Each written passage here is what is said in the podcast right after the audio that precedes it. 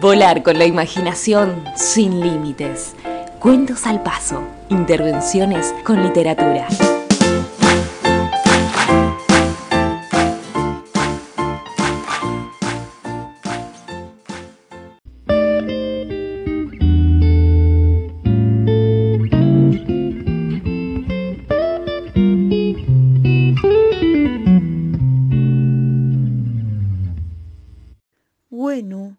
El joven más trabajador de toda la tribu.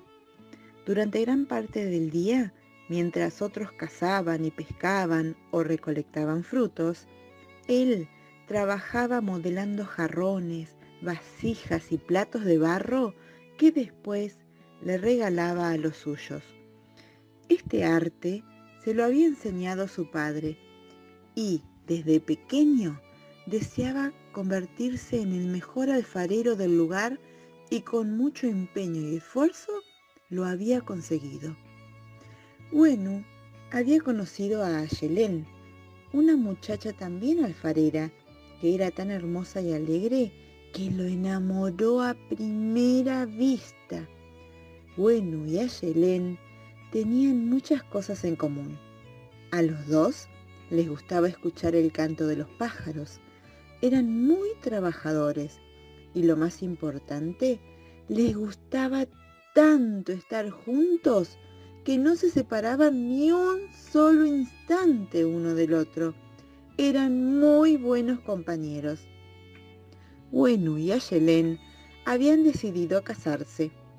La noche anterior al matrimonio, como era costumbre en la tribu, los padres de ambos novios se reunieron con el hechicero para celebrar la ceremonia de los presagios.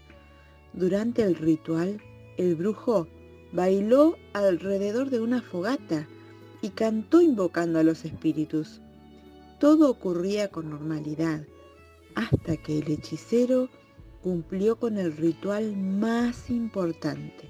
Arrojó al fuego ramas secas que habían juntado los futuros esposos y las llamas se apagaron de golpe con cenizas a todos los participantes.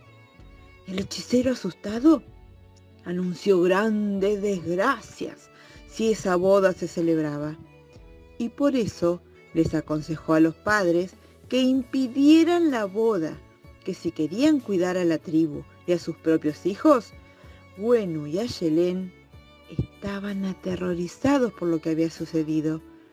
Pero tras escuchar las palabras del hombre, se tomaron muy fuerte de la mano y empezaron a correr para que nadie pudiera separarlos. El padre de Ayelén, que además era el cacique, al ver que los jóvenes escapaban, ordenó a los hombres de la tribu que los persiguieran y los atraparan.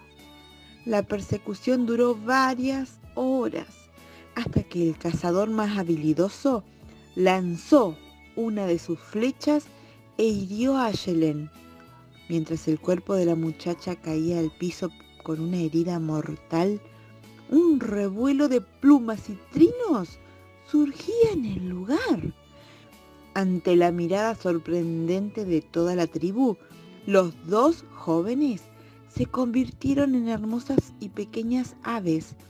Esas aves se llaman horneros y son los pájaros que solemos ver en los campos argentinos, trabajando en la construcción con sus picos, hacen nidos de barro, donde viven juntos cuidando a sus criaturas durante toda la vida.